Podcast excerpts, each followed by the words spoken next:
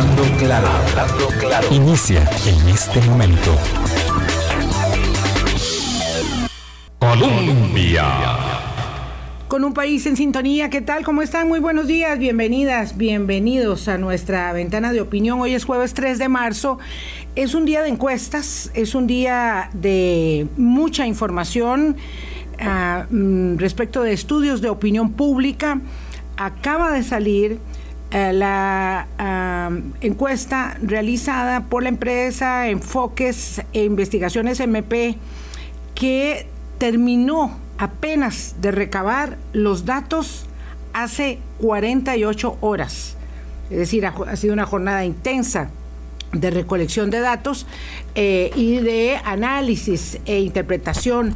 Ese tema lo vamos a ver mañana con Mario Quirós, que es eh, el estratega de eh, Enfoques e Investigaciones MP a las 9 de la mañana, por favor, doña, eh, doña Cristina, pase adelante, se sienta y mientras usted se acomoda, yo eh, puedo terminar aquí con los, con los parroquiales. Ah, vamos a ver, eh, la encuesta de IDESPO se va a dar a conocer a las 9 de la mañana y a las 7 de la noche la encuesta de demoscopía. Pero bueno, como les decía, la encuesta em, que realiza eh, Enfoques Investigaciones salió hace, no sé, una hora si acaso. Esta encuesta tiene datos muy interesantes que, reitero, veremos mañana, pero que evidentemente eh, ustedes querrán conocer y van a conocer a lo largo del día, porque ya la, encuesta está circulando eh, en todas las redes sociales y va a circular en todos los medios masivos en estos mismos momentos. Tiene 13 puntos de diferencia Rodrigo Chávez, 13 más que los que mostró la encuesta de CIEP que se hizo la semana pasada, eh, sobre José María Figueres. Es un estudio muy interesante porque hace consultas sobre las motivaciones de la intención de voto que en este momento están reflejando quienes dicen que van a ir a votar a la segunda, a la segunda ronda. Pero además eh, también establece, ¿verdad?, quiénes irían. Eh, y aquí ya hay una diferencia significativa también con la encuesta de, del CIEP, porque así como definitivamente ir a votar, alcanza el 60%, no el 70% como señala la encuesta del CIEP. Eh, pero además hay otras cosas muy interesantes. Le preguntan a la gente por qué va a votar por Rodrigo Chávez. Uno de cada cuatro dice que va a votar por Rodrigo Chávez simplemente porque no quiere votar por José María Figueres, por desaprobación la desaprobación del candidato Figueres Olsen de Liberación Nacional es eh, realmente altísima, arriba del 60%. Y oigan ustedes, eh, las mujeres, 2% por encima de los hombres van a votar por el Partido Progreso Social Democrático, de acuerdo con la encuesta de eh, enfoques y estudios eh, de opinión de Mario Quirós. Eh, hay muchos otros datos, ¿verdad? Está todo el tema de la percepción que la gente tiene de los candidatos y sus motivaciones para la intención de voto, pero podremos observarlo estos datos en caliente, porque repito, se terminaron de recabar el primero de marzo, ha habido 48 horas intensas eh, para poder este, preparar este informe que está saliendo y vamos a poder hablar de ello mañana. Eh, y vemos ya entonces la encuesta de IDESPO que sale ahora a las 9 de la mañana, es la conferencia de prensa, y la encuesta de demoscopía que estará en la noche.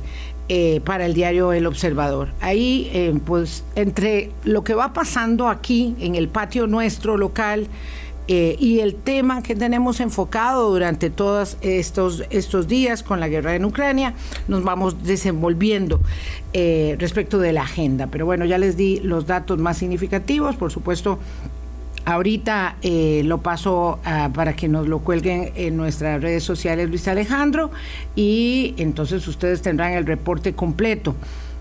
Eh, de lo que marca este estudio de opinión. Hoy hablamos, por supuesto, del tema de Ucrania y a mí me complace mucho saludar a doña Cristina Guizábal, me la recomendaron y yo siempre estoy buscando analistas, mujeres, este, eh, y, no, y no están ahí, y no están ahí a, la vuelta. Eh, este, siempre. Entonces me alegra mucho conocerla. Doña Cristina no tenía el gusto. Ella es especialista en eh, relaciones internacionales, profesora de la Universidad, por supuesto, de Costa Rica, y tiene una amplísima experiencia. Estuvo en servicio diplomático también, representándonos. Y bueno, yo entiendo que nació en otra tierra, pero se hizo, se hizo tica este, hace mucho, mucho tiempo. Doña Cristina, muchísimas gracias. Muy buenos días. Gracias por acompañarnos. No, muchísimas gracias por la invitación y por la oportunidad de venir a, pues, a compartir con ustedes mis conocimientos sobre, sobre el tema. Es un tema que nos, para nosotros nos, nos, nos queda bastante lejos, pero de pronto en una semana nos ha caído encima. Ahora somos todos especialistas en, Ahora en, historia de, de, Ucrania. Nosotros un día epidemiólogos, otro día politólogos, otro día eh, relacionistas internacionales.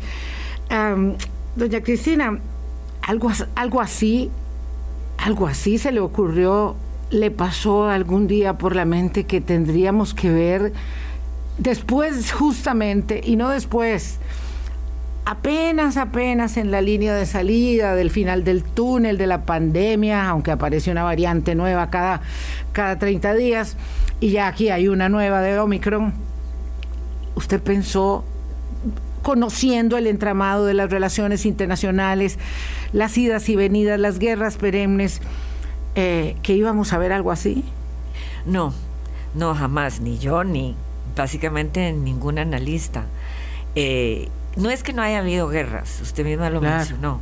Durante toda la posguerra, por la, la post Segunda Guerra Mundial, ha habido guerras en todas partes del mundo eh, y conflictos internos hasta en Europa. Pero una guerra, una invasión de un país a otro país soberano, eso desde 1940 o sea, las invasiones alemanas, las invasiones de Hitler, a, primero a Checoslovaquia, a Polonia, luego a Francia y básicamente a, toda Europa, eh, desde entonces no se veía. Y nos habíamos ilusionado todos que no lo íbamos a ver nunca más.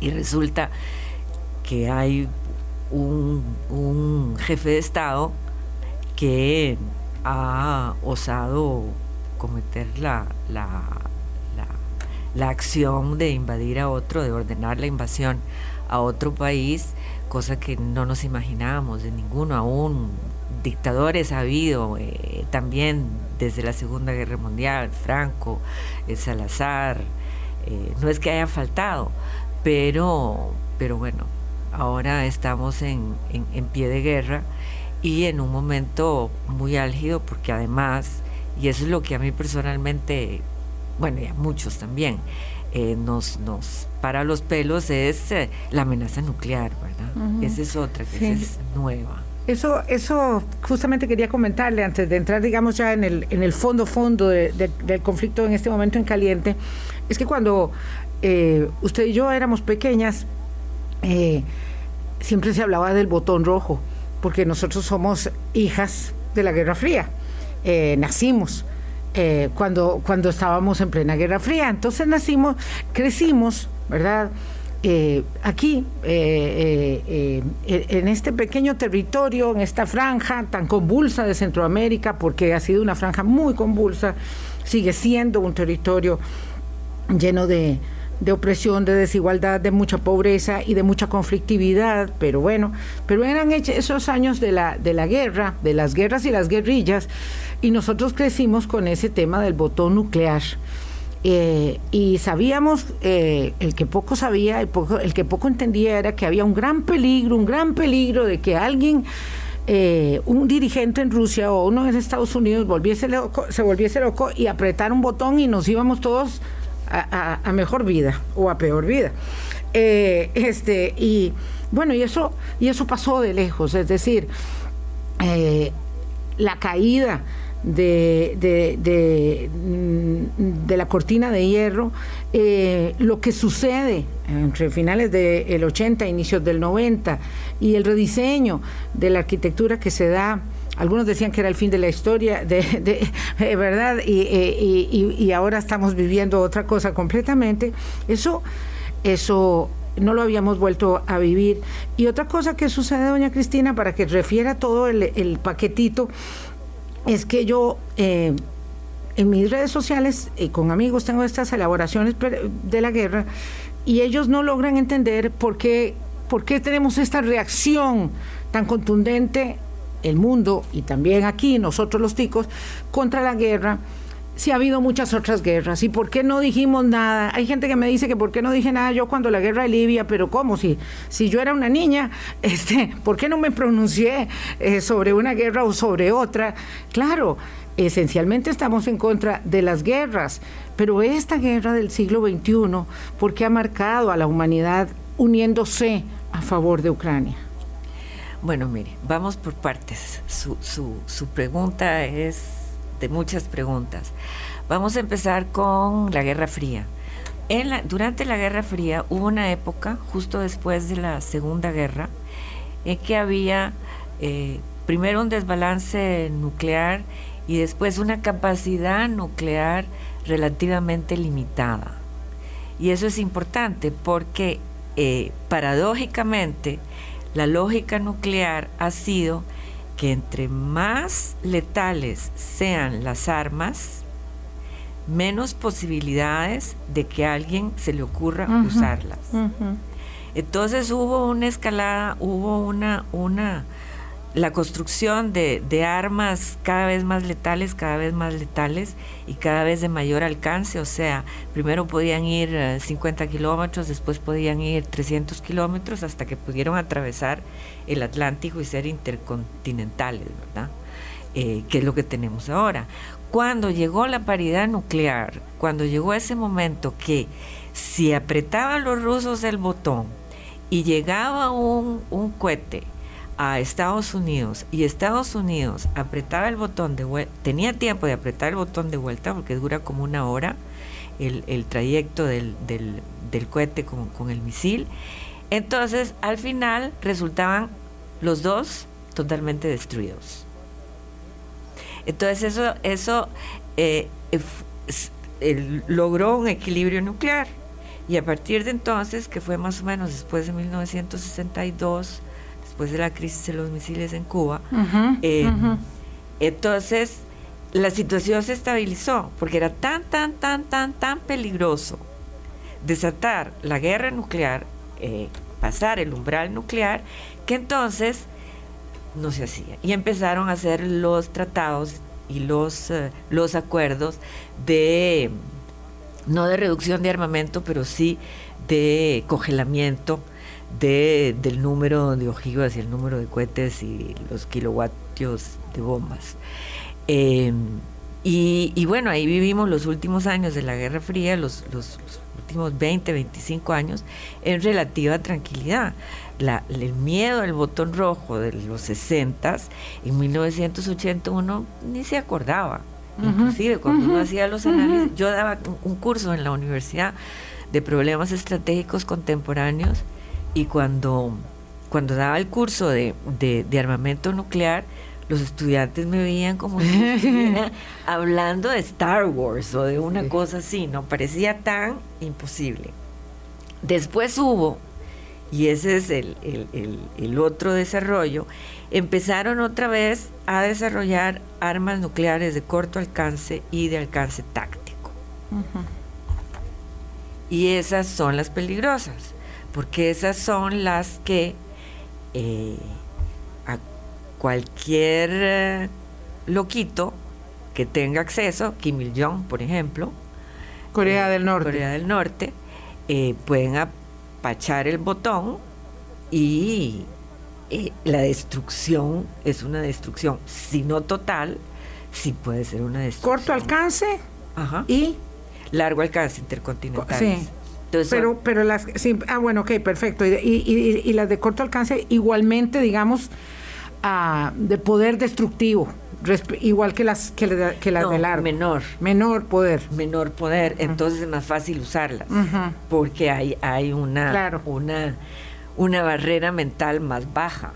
Una cosa es saber que me voy a llevar de encuentro al planeta Tierra y a la civilización como la conocemos, hay que estar bien chiflado.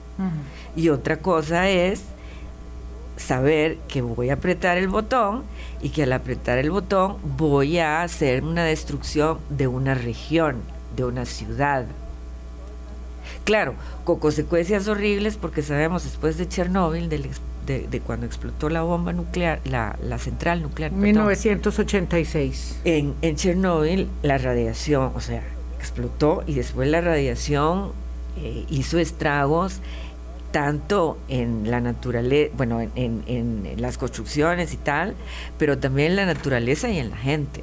No hubo gente, cantidades de gente con cáncer, eh, niños enfermísimos eh, que no llegaron a la mayoría de edad por, por, porque, por la radiación que, a las que habían sido sometidos. Chernobyl, dicho sea de paso, está en Ucrania. Claro, yo eh, agradezco que haya hecho esa referencia porque la semana pasada ese fue evidentemente la primera toma simbólica poderosa que hicieron los rusos y entonces hablamos un poquito, pero muy, muy, muy poquito tangencialmente de la importancia que tenía la toma de la, de la central nuclear de Chernóbil, que tiene evidentemente eh, esto bajo lápidas inmensas y todo, hay unas protecciones gigantes después de todo lo que pasó. Recomendamos incluso eh, que se asomaran a ver películas sobre el tema. Pero fue terriblemente doloroso. Yo sí, eso lo, recuerdo perfectamente. Fue terriblemente doloroso. Pero siguiendo con la línea argumental que usted traía, doña Cristina, tan interesante, porque estos son días para nosotros de mucho aprendizaje.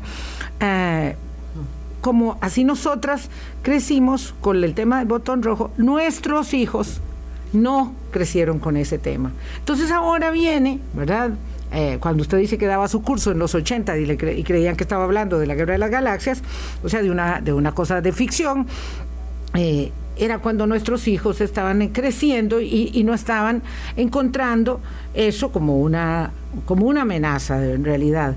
Ahora estamos parados en este punto de la historia eh, y no podríamos hacer un vistazo de todos los conflictos que en el medio han sucedido y por supuesto y por supuesto que la que el derribo de las Torres Gemelas es un punto de inflexión y lo será siempre eh, eh, y es y es otra naturaleza de otro tipo de conflictos porque ahí estamos hablando del tema del terrorismo pero aquí estamos en este punto de la historia situados frente a la invasión de un país eh, eh, que, que, no pidió ninguna ayuda, que no pidió ninguna intervención, que no declaró ninguna guerra, que no hace parte, ¿verdad? Aunque sea tan rico y tenga tantos recursos y, geoestratégicamente sea tan determinante, que no hace parte eh, per se de una declaratoria.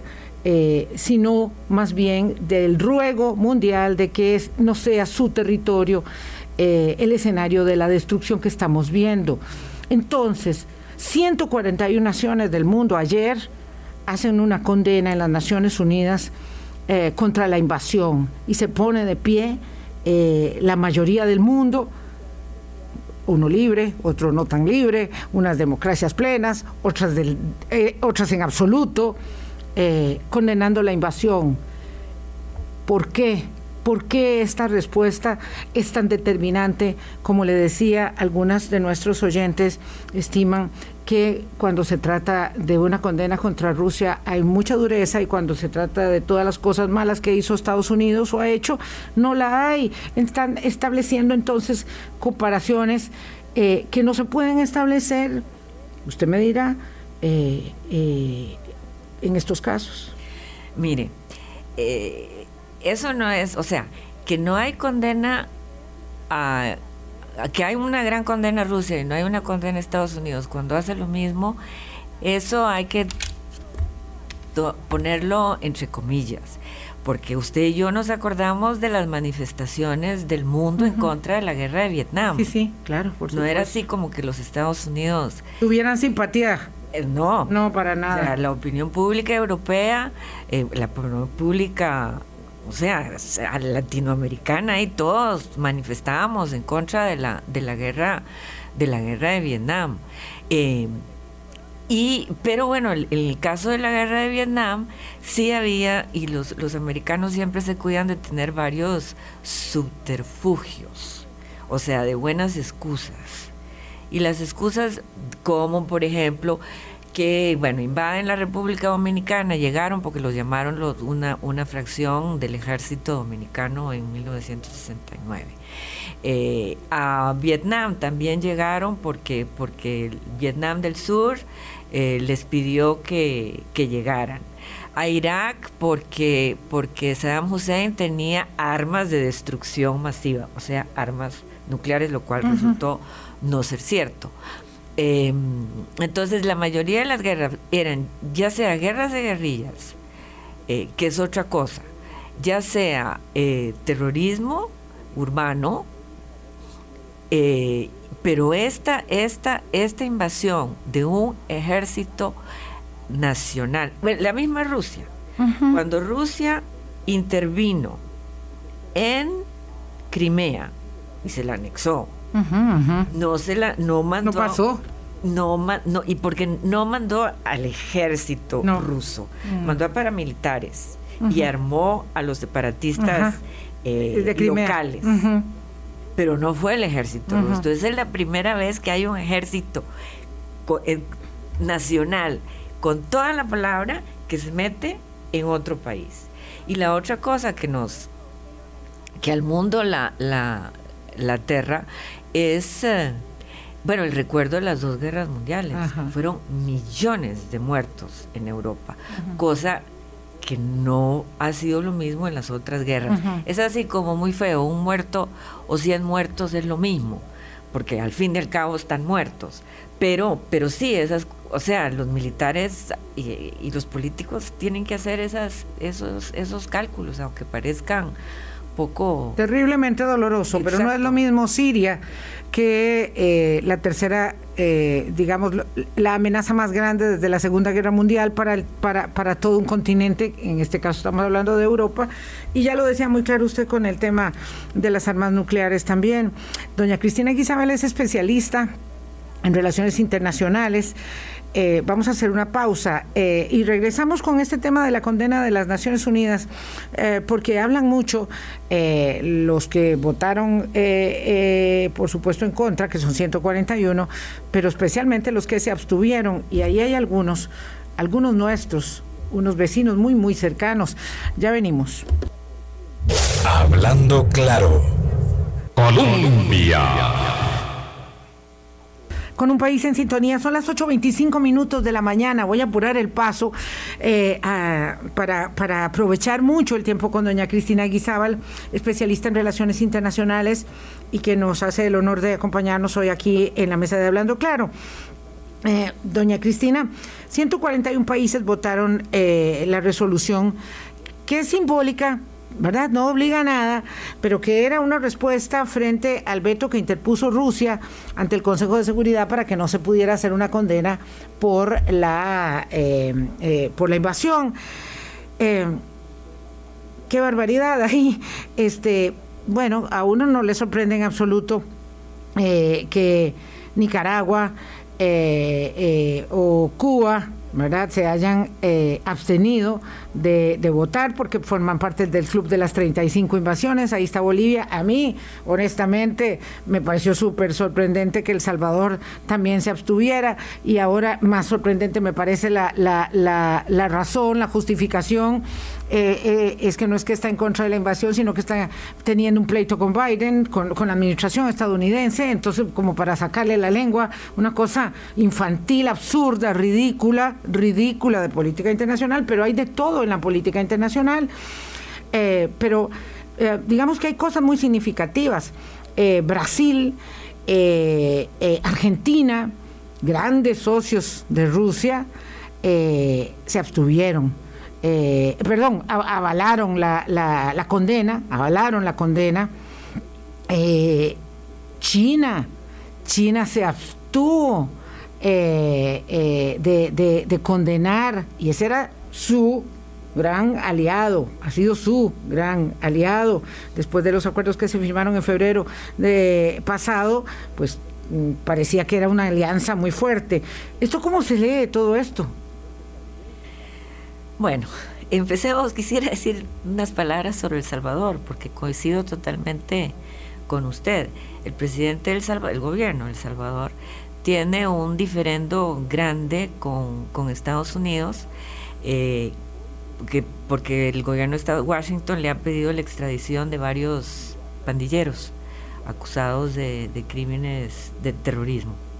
Y, y el presidente Bukele no los quiere extraditar aparentemente porque tiene un arreglo con las tiene un acuerdo con las con, las maras sí señora eh, y esto entonces o sea la violencia en el Salvador ha bajado porque eh, Bukele tiene el acuerdo con las maras y no lo quiere eh, no, no, no quiere indisponer, a las dirigencias de la, delincuencia. Entonces prefiere indisponer al gobierno de los Estados Unidos. Su aliado de toda la vida, el aliado salvadoreño de toda la vida. Toda la vida. Acuérdense que el mayor nivel de ingresos que tiene ese país son las remesas. Es tristemente la exportación de gente. Sí. De ahí con relación a los, a los otros a los otros países, hay diferentes razones. Por ejemplo, en Brasil hemos visto, no en la Argentina, pero sí en Brasil hemos visto una pelea grandísima entre el presidente Bolsonaro y el establishment de política exterior brasileña. Nada más y nada menos, porque eso es importante, doña Cristina, enmarcarlo, la poderosísima eh, Casa de Itamaraty, que es la Cancillería brasileña, que es así como el top de las, de las Cancillerías de América, ¿verdad? Eso es Itamaraty enfrentado con un presidente que dice estupideces también, porque es que las palabras son las que son, lamentablemente. El señor ha dicho cosas tan bárbaras, tan faltas de respeto, como que eso le pasa a los ucranianos por tener un comediante de presidente como si él no fuera un payaso. Exacto. Qué pena, qué pena. Entonces, el, el digamos, eh, hemos visto los últimos, la última semana el presidente decir una cosa y la o sea, los diplomáticos brasileños votar de manera, de manera diferente. Aparentemente han decidido unificar el discurso eh, y ganó Itamaraty. Claro. y por eso votaron a favor de la condena. Exacto. Sí, porque, si no, porque si no usted queda del lado, eh, bueno, de los cuatro parias internacionales, como Corea del Norte, que votaron a favor de la condena, ¿verdad? Eh, en contra de la condena, perdón, o de todos esos este, que se esquinearon en la abstención, eh, este, con, con, razones muy, muy diversas, ¿verdad? o, o, ah, no, bueno, se nos olvidaba, doña Cristina, Venezuela ya que se perdió en el camino hacia la sesión y no llegó. Ah, eso no sabía. Sí, señora, sí, le cuento. Se perdió en el camino hacia la sala del Pleno de Naciones Unidas y mejor no llegó, del todo no apareció. Que eso es, eh, bueno, no, no hay palabras. De reírse, sí. cantinflesco. Sí. Bueno, em, en todo caso, en el caso de China, China se ha abstenido hasta ahora. China se abstuvo en el Consejo de Seguridad eh, y ahora se abstuvo en la Asamblea General. Eso, y, no sé si ha oído, han salido algunas noticias de eh, que los ucranianos, el ministro de Relaciones Exteriores ucraniano, eh, ha estado en contacto con su homólogo chino, un poco sondeando las posibilidades de que China se convierta en mediador. Oh, qué interesante. Sí, no López Obrador, como pretende él.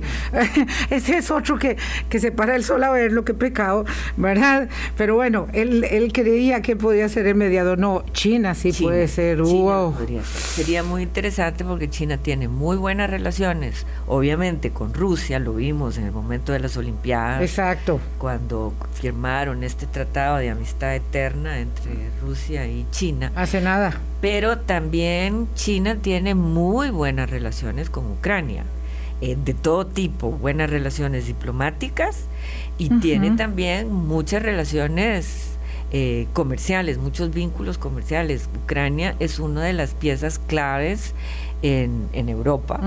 Poderosísima. del, del, de la ruta de la de la seda. De la ruta de la seda, sí, que es una, un proyecto como todo lo que hace China, así a milenios de plazo. Eh, la ruta de la seda es neurálgica para los intereses chinos. Ah, vamos a ver, doña Cristina, ayer después del, del, del voto en contra de la invasión, el secretario general, don Antonio Guterres, pidió, bueno, ahora sí que se silencien las armas. Eso es tan simbólico como, por supuesto, saber que eso no pasaría.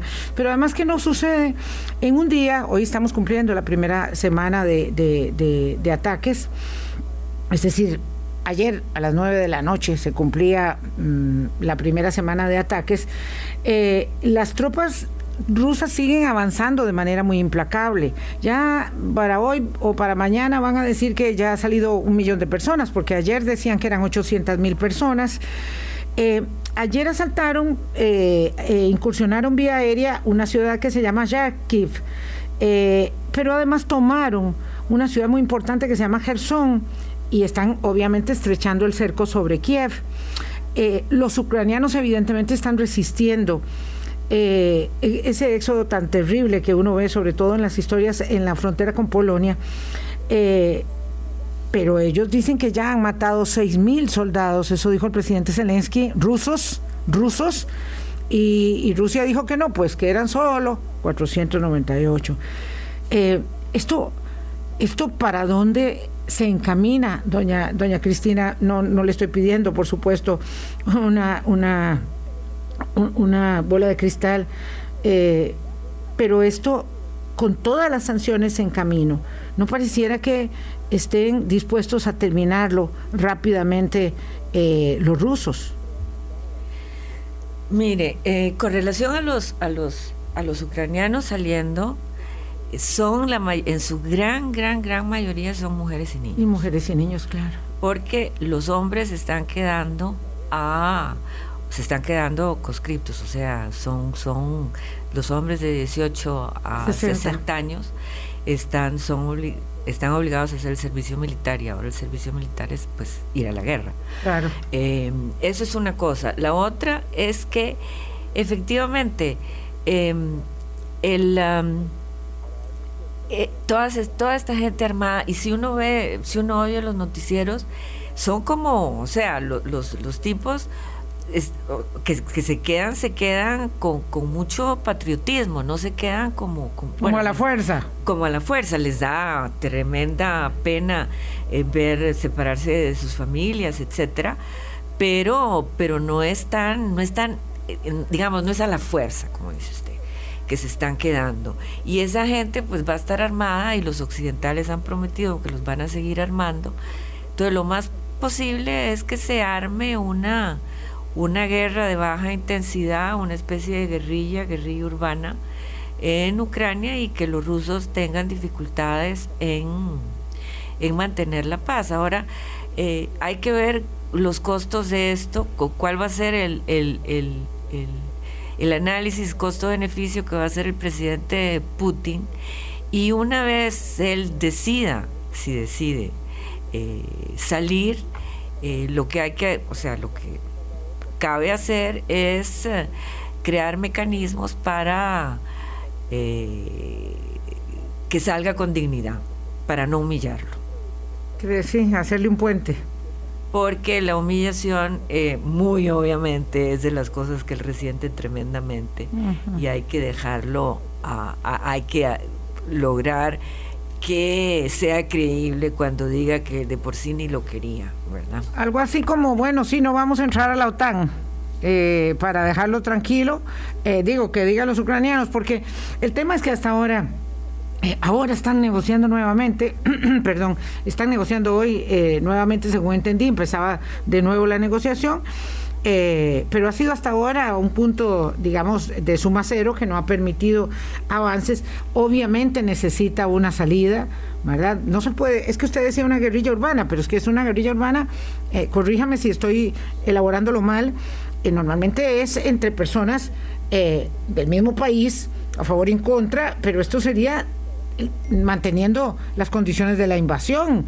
Y eso es lo que no se puede prever. Ahora, cuando usted decía en el segmento anterior eh, eh, de, de, Putin, usó el calificativo bien chiflado, eh, esto tiene que ver con esa consideración que se, se hace en cuartos de situación, en salas de situación, donde se evalúa el, la conducta mental eh, de Putin, porque he escuchado esto varias veces, eh, incluso una sesión a puerta cerrada con miembros del Senado en los Estados Unidos.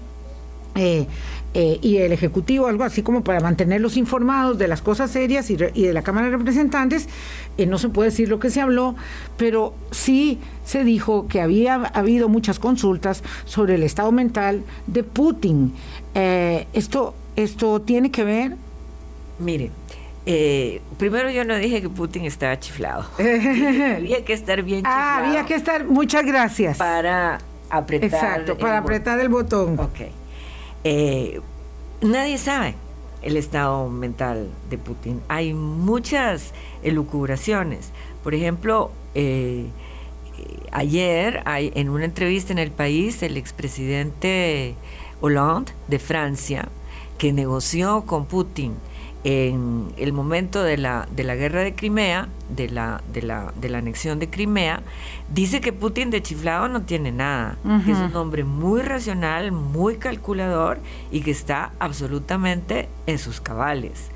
Otras o, otros analistas y otros observadores dicen que sí, que está, que está muy aislado, que ha estado muy aislado durante la pandemia, que casi no ve gente y que entonces está un poco paranoide.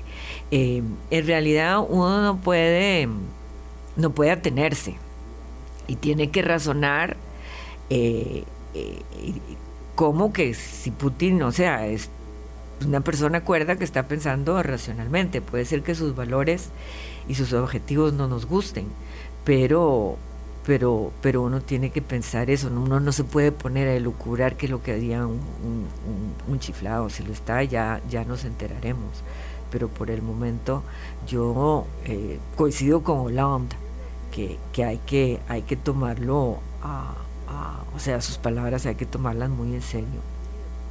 Qué difícil durante meses, esto lo hemos dicho muchos días, muchas veces aquí en estos días, doña Cristina, durante meses, él dijo que no iba a invadir, que no iba a hacer nada, que todo eran invenciones de los, de los servicios de espionaje occidentales, eh, pseudo, eh, eh, algo, algo pseudo servicios de espionaje o algo así, dijo.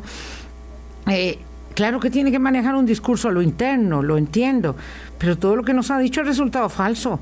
Es que cómo se le puede creer a, un autócrata, Biden le llamó dictador, eh, a un autócrata este, con, este poder, eh, y es lo único que lo va a parar entonces eh, la, la, forma en que están persiguiendo ahora. no solamente haciendo sanciones económicas, sino persiguiendo las fortunas de los poderosos rusos. vea usted que el dueño del, del equipo este Chelsea, que quién sabe cuánto debe valer, dice que lo va a vender y le va a dar todas las ganancias a Ucrania, a, los refugiados y a, la reconstrucción de Ucrania.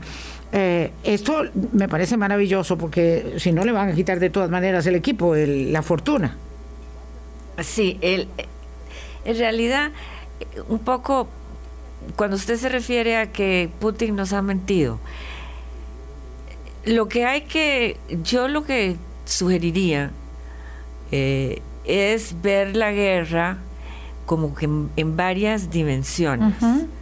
Hubo eh, una primera dimensión que fue la dimensión dominante en los primeros tiempos, cuando por un lado Putin eh, desplegaba al ejército ruso alrededor de Ucrania y por otro lado decía, no hombre, si no es nada, si aquí estamos haciendo ejercicios y nosotros estamos del lado ruso y eso no nos los puede evitar nadie y nadie está pensando en invadir Ucrania. Ese es un, ese es un, eh, digamos, esa es una guerra, es una guerra que es una guerra de imágenes, es una guerra de teatro, es una guerra de, de, de fanfarronería. y los americanos decían, no, se están preparando para invadir y se están preparando para invadir.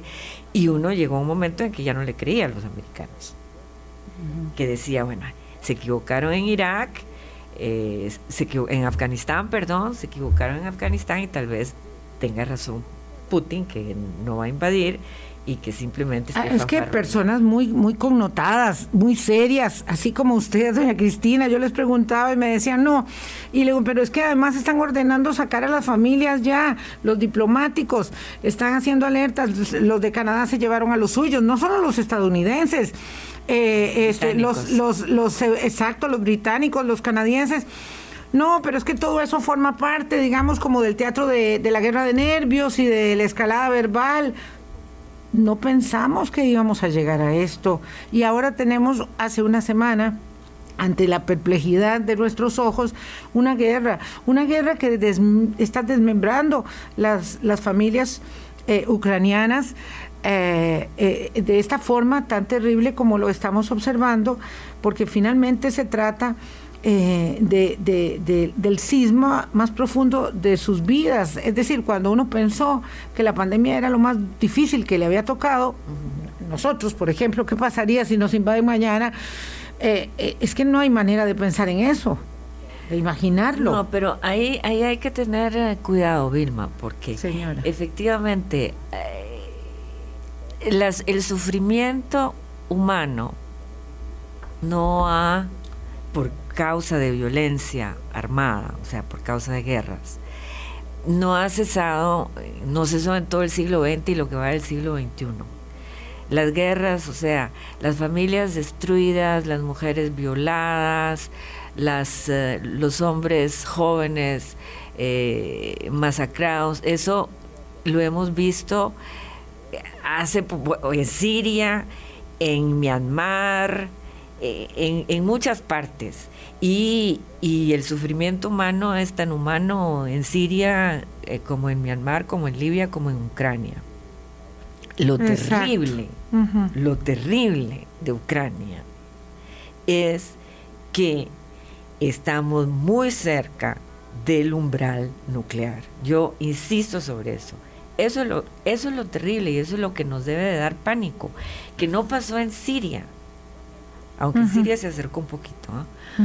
pero que no pasó en, en, Libia y que no pasó en Myanmar y que no pasó que no ha pasado en las diferentes escaramuzas africanas hay guerra en África en el dolorosísimo sí que es dolorosísimo y con las mismas o sea la guerra es la guerra eh, entonces aquí lo, lo terrible bueno primero que lo vemos por televisión en tiempo real en tiempo real y los otros no los vemos, no los hemos visto por televisión. Lo vemos después y después nos enteramos.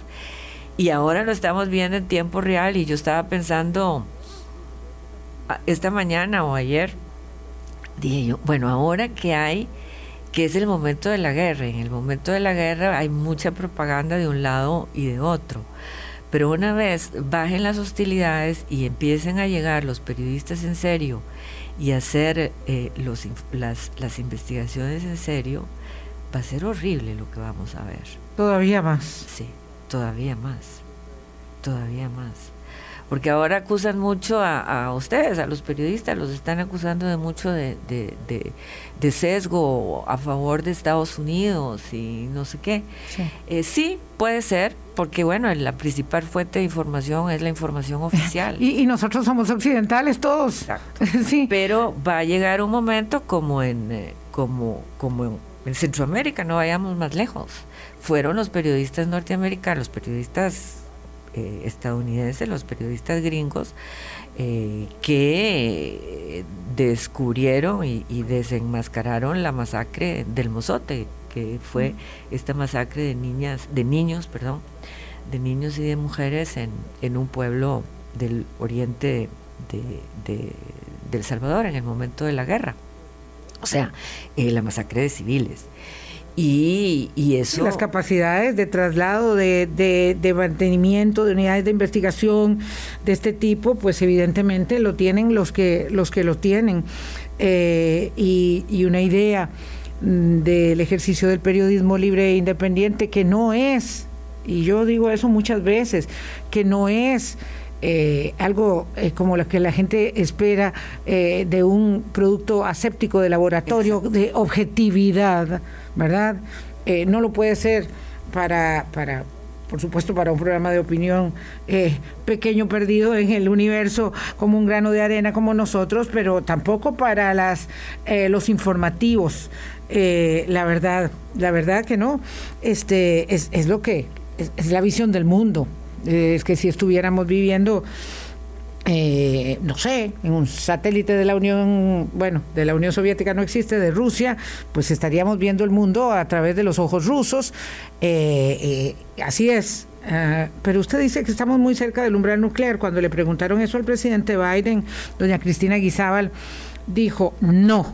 Eso fue ese así de categórico. Hay para temer por un tema nuclear y dijo no y esa fue toda la respuesta. Y claro, usted también dijo que cada uno de ellos sabe del peligro eh, que significa. Pero es que imagínese, imagínese, imagínese usted que a esa respuesta el presidente Biden diga sí. Se arma. No, no, no, entramos en pánico todos. Y la economía mundial se va a, a una catástrofe absoluta. Tenía que decir que no. Tenía que decir que no. Y ojalá tenga razón. Si es que en esto, en esto podemos saber cuántas ojivas nucleares tiene Rusia, qué tipo de ojivas nucleares, si son de largo alcance o sea estratégicas o si son tácticas de corto alcance, cuáles son los vectores para mover esas ojivas, cuántos submarinos son, cuántos cohetes son, cuántos cohetes subsónicos, supersónicos, hipersónicos. Tan frío como el inventario. Exacto. Eso se puede saber. Ahora, ¿cómo se va a usar? Eso no se puede saber. Eso no se sabe. Se tienen algunas hipótesis eh, y efectivamente, de acuerdo a las hipótesis que tienen los americanos de la doctrina nuclear rusa, no habría en estos momentos ninguna ningún, ninguna posibilidad o habría muy poca posibilidad. Pero, ¿y si han cambiado la doctrina? Eso en Estados Unidos la cambian cada cuatro años, cada ocho años. Pero Vladimir Putin, eh, que por supuesto no le importa la popularidad a lo interno de su, de su, de su eh, país, también tiene un frente interno que cuidar, aunque no le importe la popularidad. Eh, alguien decía, miren qué, qué, significativo que el 50% de los rusos está a favor de la invasión eh, este, en Ucrania. Bueno, ya, y es que el 50% está en contra. El 50% está en contra y seguramente si fueran libres de decir, eh, como aquí en este micrófono, que somos libres de decir lo que queramos, a lo mejor sería el 70 o el 80, porque Zelensky le habló a las madres rusas y les dijo, señoras, eh, ayuden a parar esto porque son sus hijos los que están quedando muertos en nuestras calles. Es que fue muy fuerte. Esto de Zelensky eh, será, será para estudio en la historia. Eh, cómo, cómo, se ha mm, convertido ¿verdad? en un estadista para el mundo, una persona sencilla que asciende de un programa de televisión donde era presidente en el programa de televisión cómico, eh, servidor público, a ser presidente de verdad y a ser quien es hoy, a, constituirse en, el que es. Pero bueno, el punto es que, que Putin tiene un frente interno eh, y yo no digo de la gente que sale a protestar y, que van de una vez y los detienen y se acabó la protesta, ¿verdad? Eso es igual que en Cuba, es que nadie se le ocurre que puede protestar y el que se le ocurre va preso, ¿verdad? Que es tan doloroso. Eh, pero es que además hay multimillonarios que les están confiscando las fortunas. Es que ahí no se puede usar Visa ni Mastercard en este momento, porque dijeron, no, ya no pueden usar nuestras tarjetas. Es que la gente llega un momento donde ya no puede sacar plata del cajero porque se acabó la plata, se acabó. Entonces ese tipo de cosas, ese cerco, entendiendo que ellos son determinantes para la provisión de combustibles en el mundo, pero que hay eh, ¿cómo se llama esto? Eh, reservas estratégicas como las que Estados Unidos está ahora empezando a utilizar, etcétera. eh, este, puede ser que el señor chiflado o no chiflado no haya medido todas las posibilidades, aunque haya estado guardando dinero mucho tiempo para este ataque. Sí, él, él muy obviamente tanto en el terreno ucraniano, en el terreno militar, como en el terreno militar, como en el terreno, perdón, político y económico, en los tres, en las tres dimensiones, eh, se equivocó, o sea, midió mal. Ok. Midió mal la, la, la capacidad de resistencia de los ucranianos, eh, del ejército ucraniano y del pueblo ucraniano, eh, midió mal el, las sanciones, el, el alcance de las sanciones económicas, tanto el alcance en términos de, todos los países que se, que se han apuntado a, las sanciones, como los alcances de los mecanismos financieros que se podían usar, que él ni se imaginó. Eh, y midió mal eh, la aceptación la aceptación rusa y, y, lo que usted dice es, es, es cierto o sea los oligarcas rusos bueno, no todos, pero muchos oligarcas rusos ya están eh, cuidando sus, sus, sus, billeteras y, pidiéndole a, Putin que por favor cese, cese la guerra. Eh, y hay una, hay una, una opinión pública, entre, entre comillas, que, que, también está sufriendo los embates de las sanciones económicas y que no que se o sea que ya no están aceptando así la, la, guerra como como como algo eh, positivo. Y y luego está el, el la, aquí la incógnita lo que no sabemos es el, el, el apoyo que puede tener de su círculo más cercano, que son los agentes de seguridad, compañeros de él de la KGB, ¿Hasta que forman el, grupo de seguridad. Doña Cristina Isabel, no sé el gusto que me ha dado conocerla y escucharla y aprender también un poquito más con usted esta mañana. Se nos acabó el tiempo, se me fue rapidísimo y programazo, dice don Johnny Vargas. Qué señora profesional, qué excelente lógica y qué clara narración. Felicidades. Ve qué bonito cumplido. No, no, este, yo eh, alegro mi corazón cuando, cuando escucho cosas bonitas porque eh, hay tantas feas en las redes, pero hay unas muy bonitas para usted. Eh, cuando digo de las feas es para mí. Nos vamos. Mañana venimos y a doña Cristina la volvemos a invitar a otro café aquí en Hablando Claro. Mañana hablamos de encuestas. Pásenla muy bien. Hablando claro.